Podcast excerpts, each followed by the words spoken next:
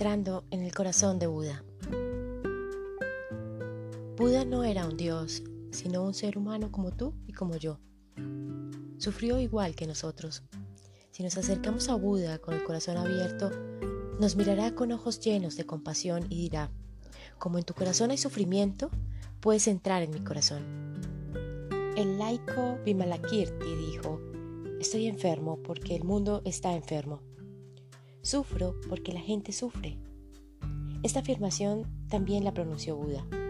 Por favor, no creas que porque seas infeliz, porque en tu corazón haya dolor, no puedes encontrar a Buda. Es exactamente lo contrario.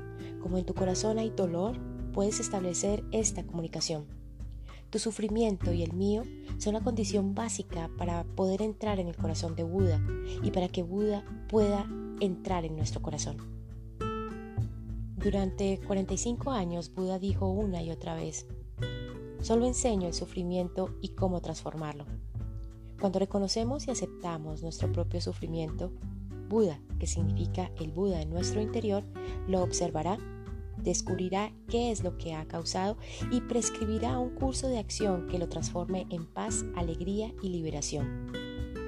El sufrimiento es el medio que Buda utilizó para liberarse y es también el medio con el cual podemos liberarnos. El océano de sufrimiento es inmenso, pero si te vuelves, podrás ver la tierra. La semilla de sufrimiento que hay en ti quizás sea vigorosa, pero no esperes a agotar todo el sufrimiento para poder ser feliz. Cuando un árbol del jardín cae enfermo, debes cuidarlo, pero no pases por alto a los árboles sanos. Aunque tu corazón esté lleno de dolor, Puedes gozar de las maravillas de la vida, la bella puesta de sol, la sonrisa de un niño y la abundancia de flores y árboles. El sufrimiento no es lo único que existe. No te dejes encarcelar por tu propio sufrimiento. Si alguna vez has experimentado mucha hambre, sabes que el disponer de comida es un milagro. Si has sufrido un intenso frío, conoces el valor del calor. Si has sufrido, sabes cómo apreciar los paradisíacos elementos que están presentes. Si solo te fijas en tu sufrimiento, perderás el paraíso. No ignores tu sufrimiento, pero no te olvides tampoco de disfrutar de las maravillas de la vida en beneficio tuyo y en el de todos los seres. Cuando yo era joven escribí este poema, entré en el corazón de Buda con un corazón profundamente herido mi juventud, una ciruela aún verde. Tus dientes han dejado sus marcas en ella. Las señales todavía están frescas. Lo recuerdo siempre. Desde que aprendí a amarte, la puerta de mi alma ha quedado abierta de par en par a los vientos de las cuatro direcciones. La realidad exige un cambio el fruto de la conciencia ya está maduro y la puerta nunca podrá volver a cerrarse. Este siglo está consumido por el fuego y montañas y bosques llevan su marca. El viento brama en mis oídos mientras la tormenta de nieve agita violentamente el cielo. Las heridas del invierno permanecen en silencio añorando el gélido filo. Inquieto mi cuerpo se mueve y da vueltas en agonía toda la noche.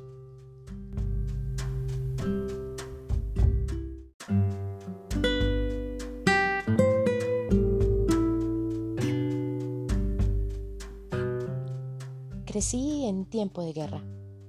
Por todas partes se veía la marca de la destrucción en los niños, en los adultos, en los valores y todo el país. De joven sufrí mucho, pero una vez abierta la puerta de la conciencia, ya no puedes volver a cerrarla. Las heridas provocadas por la guerra todavía no se han curado. Hay noches en las que permanezco despierto y abrazo a mi gente, a mi país y a todo el planeta con la respiración consciente. Sin sufrimiento no puedes crecer. Sin sufrimiento no puedes alcanzar la paz y la alegría que mereces. Por favor, no huyas del sufrimiento. Abrázalo y aprécialo Ve al encuentro de Buda. Siéntate con él y muéstrale tu dolor. Él te mirará con bondad, con compasión y atención y te mostrará cómo abrazar tu sufrimiento y observarlo a fondo. Con comprensión y compasión, serás capaz de curar las heridas de tu corazón y las del mundo. Buda llamó al sufrimiento la santa verdad porque nuestro sufrimiento tiene la capacidad de mostrarnos la senda de la liberación. Abraza tu sufrimiento y deja que te revele el camino hacia la paz.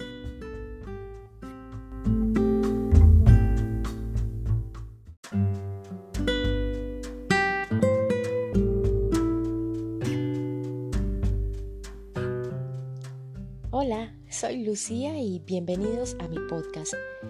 Para el episodio de hoy les traje un capítulo de un libro llamado El corazón de las enseñanzas de Buda, el arte de transformar el sufrimiento en paz, alegría y liberación de Tishnat. Porque hoy hablaremos de recuperar el poder, de recordar, de volver a nacer.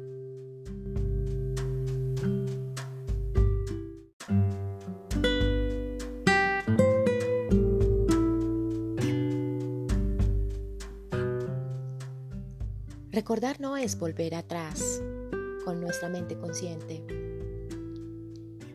Es retornar al corazón, al sol interno, al zonco. Es atar y unir cabos sueltos para retornar al origen, a quienes somos realmente.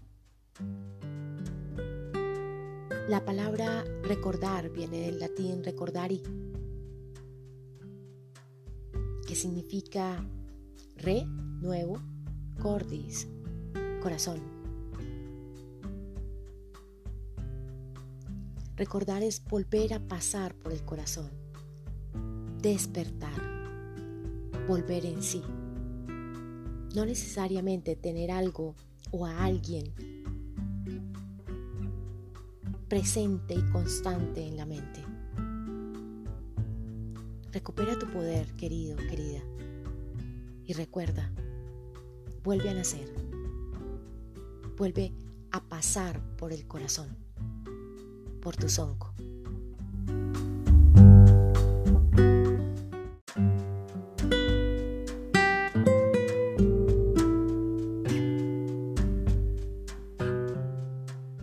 Tardé 49 años para recordar y lo hice cuando volví a nacer. Lo hice un viernes a las 23 horas con 40 aproximadamente, mientras me dirigía a mi ciudad natal, buscando respuestas. Volví a nacer y volví a pasar por mi corazón. Até unos cabos sueltos.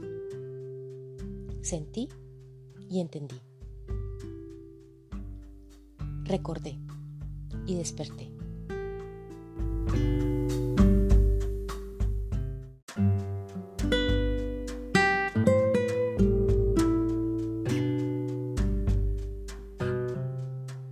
Nuestro crecimiento está marcado por momentos de dolor que nos llevan a lo más profundo de nuestro ser, a una introspección, a contemplación, y son los llamados momentos Kensho.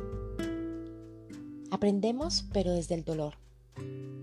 Y los otros momentos, llenos de intuición y de despertar, en los cuales nos damos cuenta de algo importante que nos permite también aprender y crecer, pero desde la felicidad y de forma consciente. Son los llamados momentos Satori. En días pasados tuve un momento Satori. Al acompañar durante unos minutos a una mujer en trabajo de parto y mediante una rápida pero profunda conexión espiritual pude experimentar lo que mi madre había experimentado 49 años atrás en su trabajo de parto. Sensaciones de amor, de miedo y de dolor. Emociones que marcaron toda mi vida.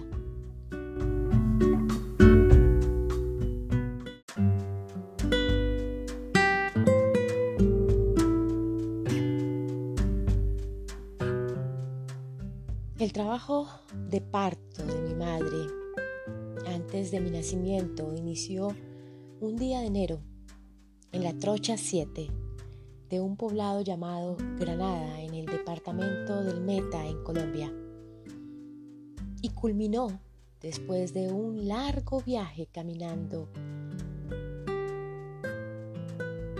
Y luego transportada en un camión que llevaba bebidas gaseosas. Culminó en el hospital de Granada a las 7 de la noche. Un trabajo de parto acompañado de velas, a la luz de las velas, sin electricidad y con agua potable carbonatada como mi primera bebida. Nací crecí llena de amor, pero también con miedos. Nací y crecí con heridas de abandono y traición en mi interior. 49 años después logré cortar un cordón energético que me ataba con ese momento con esa experiencia desde la concepción hasta el nacimiento. Logré conectar con mi madre por intermedio de una persona desconocida que abrió su corazón para mí en la silla número 2 de un bus. 49 años después, tuve un momento Satori que me permitió recordar y volver a nacer. Momento en el cual todo hizo clic y cobró sentido para mí.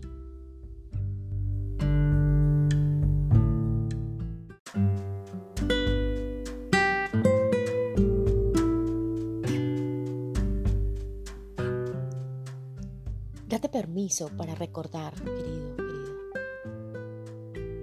Para recordar quién eres realmente y para afrontar y enfrentar el origen de tus heridas. Date permiso para volver a nacer. Que tu crecimiento espiritual sea a partir de momentos satori y no momentos de dolor. Cambia y un mundo diferente se pondrá frente a ti y abrirá su belleza para ti. Déjate guiar por tu intuición por el corazón, por tu sonco. Permítete ser y estar aquí y ahora. Date permiso para despertar, para volver a pasar por el corazón. Lo que los antiguos llamaban el cerebro, porque para ellos el cerebro estaba en el corazón. Recuerda, Recuerda quién eres recupera tu poder. Recupera memorias. Purifica cuerpo, mente y corazón. Recuerda y vuelve a nacer. Genera un cambio en ti. Conéctate contigo. Conéctate con tu corazón. Recuerda quién eres de qué estás hecho.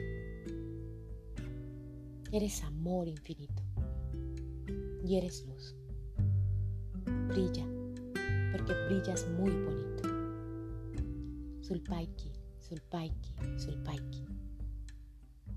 Te envío muchísima luz y un abrazo enorme que te abrigue y cubra todo tu ser. Te amo infinito. Ámate tú también, infinito y recupera tu poder.